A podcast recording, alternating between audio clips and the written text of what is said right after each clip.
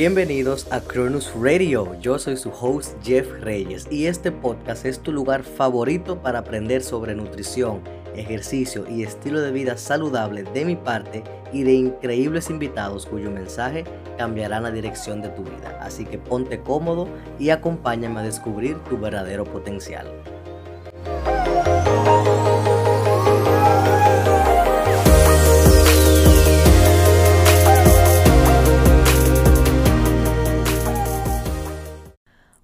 Amigos y bienvenidos a otro episodio de Cronus Radio. En el episodio de hoy vamos a estar hablando de la carga progresiva y cuatro técnicas que puedes utilizar para aumentar tus entrenamientos ahora que estamos en casa en cuarentena.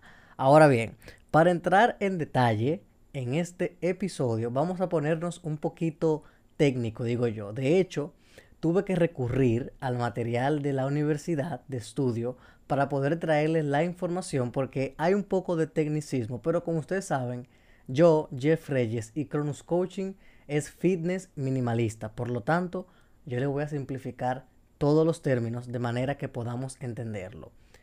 Ok, para entrar en los cuatro términos tenemos que conocer lo principal. ¿Qué significa el progreso de cargas progresivas o en el tiempo o la carga progresiva?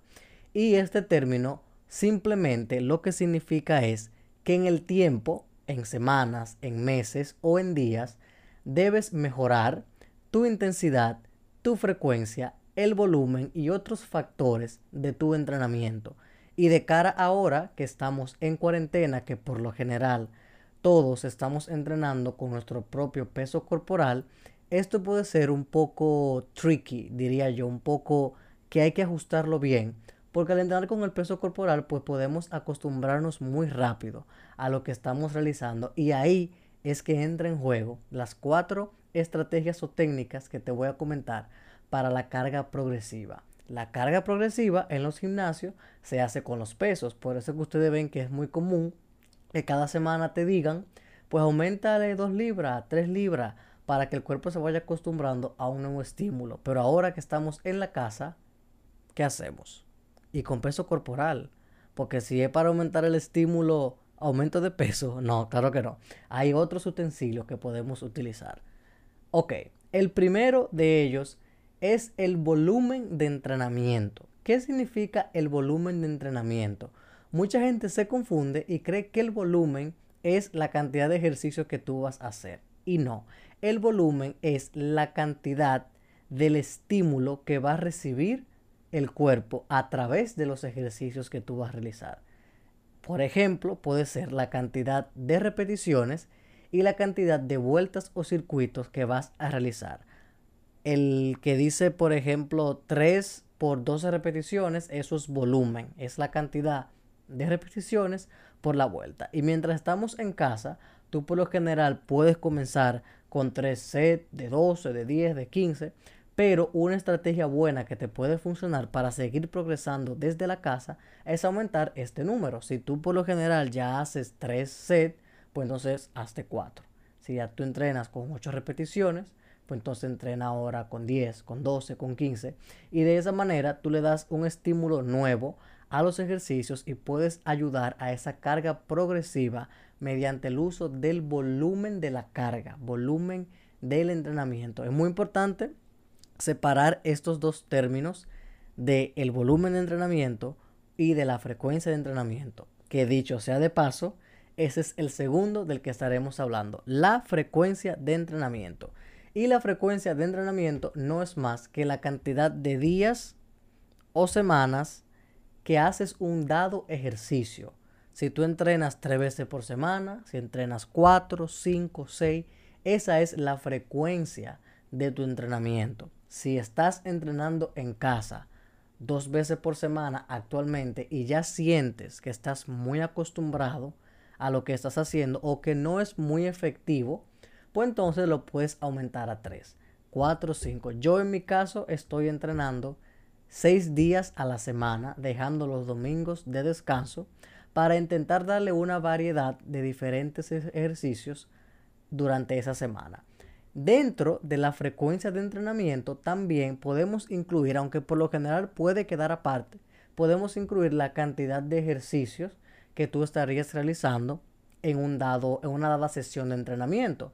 Tú puedes aumentar este número de ejercicios junto con el volumen que ya te hablé, aumentar el volumen y darle un mayor estímulo para que el cuerpo reciba más resistencia y ayudarte con la carga progresiva que quieres lograr.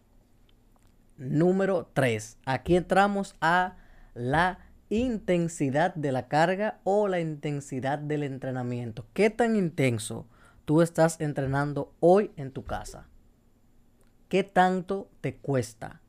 ¿Qué tanto te empujas en cada uno de los ejercicios para avanzar y llegar a, las repeticiones? A eso se basa la intensidad y es el grado de dificultad y el grado de trabajo con el cual realizamos el volumen del que te estaba hablando. En los gimnasios por lo general se utiliza el 1MR y el 1MR es la repetición máxima o la una repetición máxima de lo que tú más puedes levantar y en base a eso se hacen los cálculos de los atletas o deportistas de lo que tienen que hacer, pero ahora que estamos en casa pues esa intensidad simplemente la podemos aumentar a través de el rango de movimiento. Vamos a suponer que realizas una pechada, una lagartija o una flexión y la haces con todo su rango de movimiento hasta llegar casi al mismo nivel del suelo y extender bien tus brazos. De esa manera tú puedes aumentar la intensidad. ¿Cómo aumenta la intensidad? Utilizando algún material que está en tu casa, una silla, un banco, un bolso o con material de ejercicio, bandas elásticas, es hacer los ejercicios un poco más difícil, con un estímulo diferente y con una intensidad que te ayude a ti a progresar en los ejercicios y a que hagas esa carga progresiva de la que te estoy hablando. O sea, ya tenemos volumen, tenemos frecuencia y tenemos la intensidad. Si te fijas, mira cómo las tres primeras van muy relacionadas entre sí.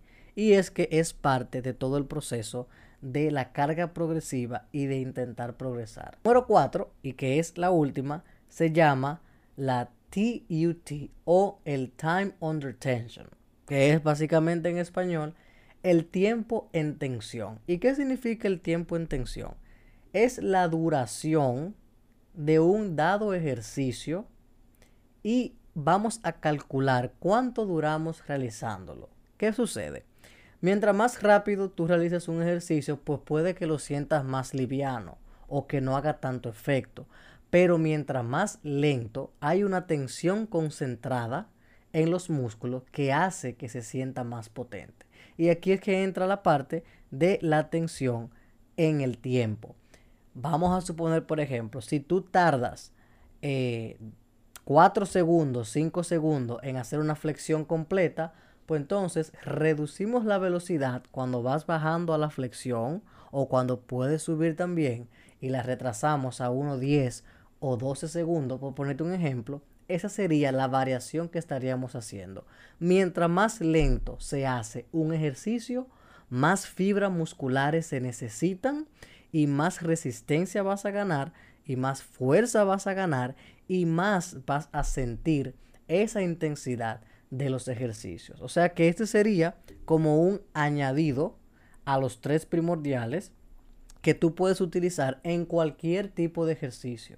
Si es una sentadilla que estás realizando, pues bajas despacio, despacio, despacio, haces una pausa y luego tan subes de nuevo a la parte de la sentadilla.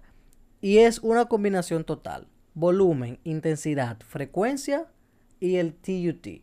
O tú puedes elegir uno de ellos por separado y te haces todo tu entrenamiento en base a eso. Yo en mi caso, todo lo que estoy haciendo en casa lo estoy haciendo en base a intensidad, por lo que le estoy agregando utensilios de mi casa a los ejercicios para poder completar las repeticiones. ¿Cuál es el mejor? No hay ninguno mejor. Recuerda que aquí nada en el fitness, nada es regla para todo el mundo. Aquí tenemos las informaciones generales y cada quien la adapta a sus necesidades particulares. Así que no hay uno mejor que otro. Y si lo combinas todo, mejor todavía. Te va a ir mejor todavía. Así que ya ustedes saben, ustedes son los que deciden y eligen cuál quieren realizar. Hasta aquí el podcast de hoy. Espero que les haya gustado. Como siempre les invito a que se suscriban al canal, por favor. Denle like, déjenme un comentario y seguimos en cuarentena, señores. Estamos en la casa todavía. Ya aquí el gobierno comenzó un poquito a abrir, pero todavía estamos en la casa. Espero que se mantengan a salvo, estén muy bien, entrenen en su casa. No dejen de entrenar, que es muy importante entrenar, al igual que la alimentación, pero es muy importante entrenar. Así que ya ustedes saben, nos vemos en el próximo episodio y much love.